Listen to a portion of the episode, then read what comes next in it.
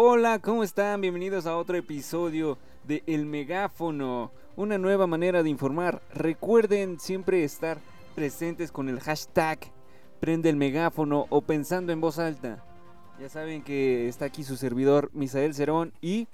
Daniel Medrano, así es Misa, arrancamos nuevamente esta semana con las noticias más relevantes del mundo pues en general y bueno, pues emocionado de compartir con todos ustedes, con todo el público y tenemos dos columnas bastante interesantes, diría yo, ¿no?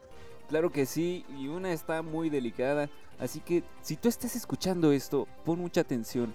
La verdad es que son un tema muy delicado y el otro pues es debatible, pero este de verdad que se siente cerca y da coraje, da impotencia. Y como ya saben, siempre traemos barriendo el polvo y una raya al tigre. Así que vamos a comenzar con estas columnas. Empecemos con una raya tigre, como ya saben, y esta vez es este tema tan delicado, que se titula Explosiva sorpresa. Mario Alberto Hernández Cárdenas y Mauricio Salvador Romero Morales eran socios en el restaurante bar Barra 1604. El día 19 de septiembre se encontraban celebrando el cumpleaños de Mario. Sin embargo, nunca se imaginaron que pasaría una tragedia. Y es que en fotos tomadas antes de los hechos se veían contentos.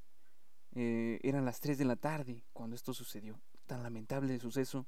Dos sujetos que viajaban en una motocicleta entregaron un paquete, simulando que este era un regalo de cumpleaños. Ya que ese día, uno de los que falleció, pues, era el cumpleañero. Aproximadamente a esas horas ocurrió esa sorpresa esa explosiva sorpresa. Mario y Mauricio murieron. Esto según relata la Fiscalía General del Estado de Guanajuato. Pero, ¿esto cuenta como un acto terrorista? ¿Hasta cuándo se detendrá la violencia en el Estado? ¿Realmente están reforzando la seguridad? Son tantas preguntas las que nos hacemos y no encontramos respuesta porque todo el país está atravesando cosas similares, en algunos lugares más que otros. Pero uno de los estados que encabezan la lista de los más inseguros es Guanajuato, donde gobierna el panista Diego Sinúe Rodríguez Vallejo. Es quien debería trabajar para combatir la inseguridad de su estado. Resulta que también la Fiscalía General del Estado informó que los peritos localizaron fragmentos de un dispositivo electrónico y múltiples fragmentos metálicos, esto nos dice que efectivamente fue un acto terrorista, donde posiblemente tenga que ver con algún cartel o personas dedicadas al crimen organizado. Pero ¿hasta cuándo? Aquí entraré también para decir que la estrategia del presidente de México y su manera de resolver esto acusando a los criminales con sus mamás y su lema abrazos no balazos no es nada y tampoco es suficiente. Se necesita justicia real personas realmente preparadas para que puedan combatir a estos criminales. En esto no importa el color de los partidos, y tampoco quiero decir que se inicie otra guerra como Felipe Calderón, eh, otra guerra contra el narco. Pero debe haber otro tipo de estrategias que puedan servir para poder ir controlando la inseguridad que se vive en este país. Por un lado, que cada gobernador de cada estado pueda brindarles tranquilidad a sus habitantes y por otra parte que el presidente de la República tenga otra estrategia de seguridad. No podemos seguir tolerando que el crimen organizado amenace y siga cobrando vidas inocentes. Pudieron haber muerto más personas con este regalo sorpresa, y con esta sorpresa explosiva se terminó con dos vidas inocentes. México necesita paz, necesita seguridad, se necesita mucho más para combatir a las personas que se dedican a joder la vida de otros para que las mujeres y hombres puedan salir a la calle con confianza, con seguridad, con tranquilidad. En fin, esperamos que pronto exista justicia para el caso de Salamanca allá en Guanajuato. ¿Qué te pareció, amigo? Exactamente como lo mencionas, eh, digo, este tipo de hechos se viven, se escuchan y se ven en, el país todos los días. Se me hace algo muy, muy lamentable. Como dices, estamos viviendo momentos eh, pues bastante violentos, bastante tristes. Familias pierden a, seres queridos todos los días. y no, no vemos resultados ni cambios realmente en esta situación, al contrario, vemos que cada vez se suman, cada, cada día hay más casos, cada día vemos en los titulares de las noticias, de los noticieros, este tipo de situaciones y digo, ¿cuándo, ¿cuándo va a parar esto? ¿En qué momento? Digo, no sé, eh, como mencionas, eh, mencionaste la, la cuestión de, de, Calderón, de cuando Calderón estuvo, eh, pues digo, ha habido como muchas implicaciones, digo, no sé, tú qué opinas a este respecto, pero el hecho de, de, de tener a, a, por ejemplo, mencionas a Guanajuato y mencionas al, a quien está al, al, al mando, por decirlo de alguna forma, de, de este estado. Eh, ¿Realmente influirá eso? Es decir, la persona que esté al mando será, eh, digamos que de cierta manera, el que atrae ese tipo de, de situaciones? ¿O, o tú cómo, cómo, ves esa, esa, esa, situación? No sé si me doy a entender. Sí, sí, sí. Eh, mira, yo considero que efectivamente por una parte sí tiene que ver, pero por otra no. Simplemente ese estado siempre ha sido eh, una cuna de criminales. Así como lo es Guadalajara, así como lo es Sinaloa, así como lo es Chihuahua, entre los estados más violentos, eh, son estados que siempre han estado en el ojo del huracán por todos los criminales que existen ahí y que tienen de, algún, de alguna manera sus carteles, digo, sus cuarteles eh, en ese estado. En este caso, Diego Sinúe, panista, eh, siempre ha criticado la manera de gobernar de López Obrador, así como Enrique Alfaro, que también es de Guadalajara, y ambos tienen a sus estados terriblemente mal en cuestión de seguridad y en otros aspectos también, pero hablando de seguridad, siempre he visto que estos estados han eh, tenido mucha violencia, han estado llenos de sangre y es lamentable, es lamentable y se supone que quien está al frente de un estado, como lo es un gobernador, debe de brindar la seguridad a sus habitantes mientras que el presidente de la República debe de apoyar, debe de esforzar eh, muchas cosas, debe reforzar con estrategias para poder combatir al crimen organizado. Exactamente, y fíjate que igual eh, me pongo a pensar y digo, pues también debe ser muy complicado el enfrentarte a este tipo de, pues por ejemplo, las mafias que ya están o, estas, estas grandes corporaciones, estos cárteles, como, como lo mencionas, o sea, enfrentarte a ellos de qué, de qué manera, o sea, inclusive en redes sociales han filtrado videos en donde vemos cómo inclusive este tipo de, de personas que se dedican a, a, realizar los crímenes, a realizar, pues sí, una serie de actos delictivos, eh, inclusive llegan a cerrar calles completas y los vemos ahí en camionetas blindadas, todos con una metralleta. Y entonces, pues uno se pone a pensar cómo, cómo enfrentarse a este tipo de personas. O sea, cómo arrancar, o sea, digo, sería algo bien difícil quitar a ese tipo de personas, eh, pues sí, de aquí de, que dejen de cometer sus, sus acciones. Sí, y más, más que son una élite. Eh, esta élite, pues obviamente es de la mafia.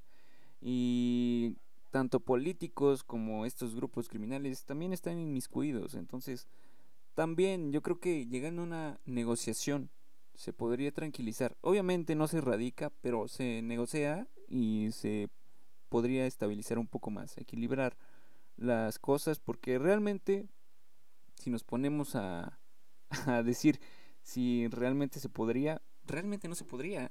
¿Por qué? Porque hay personas armadas mejor que el ejército mexicano, imagínate, entonces. Exactamente. Cañón. Bastante difícil.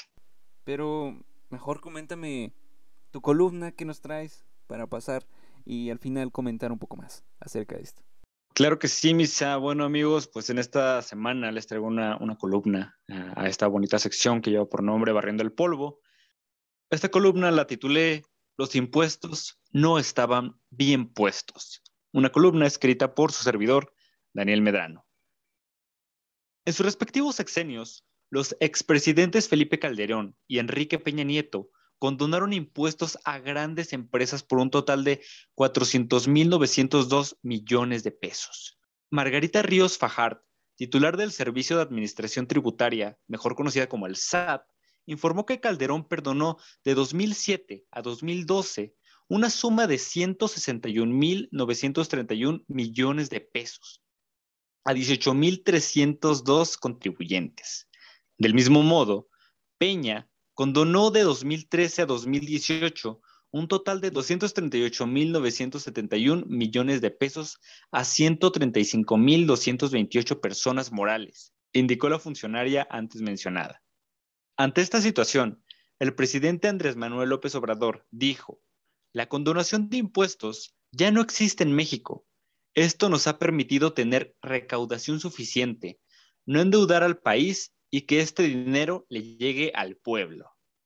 Y se puede ver una lista de las grandes empresas que se vieron beneficiadas al no pagar por completo sus impuestos, entre las cuales se encuentra Televisa, que no aportó al fisco 20.488 millones, seguida de Banamex, con 15.848 millones, Grupo Carso, con 10.292, Grupo Salinas, quienes son propietarios de Banco Azteca, Electra y TV Azteca, con 7.775, así como los bancos Inbursa, con 7.344 millones, Bancomer, con 5.279 millones, HSBC, con 2.302 millones y me pude ir con muchísimas empresas más que también se vieron beneficiadas por esta situación.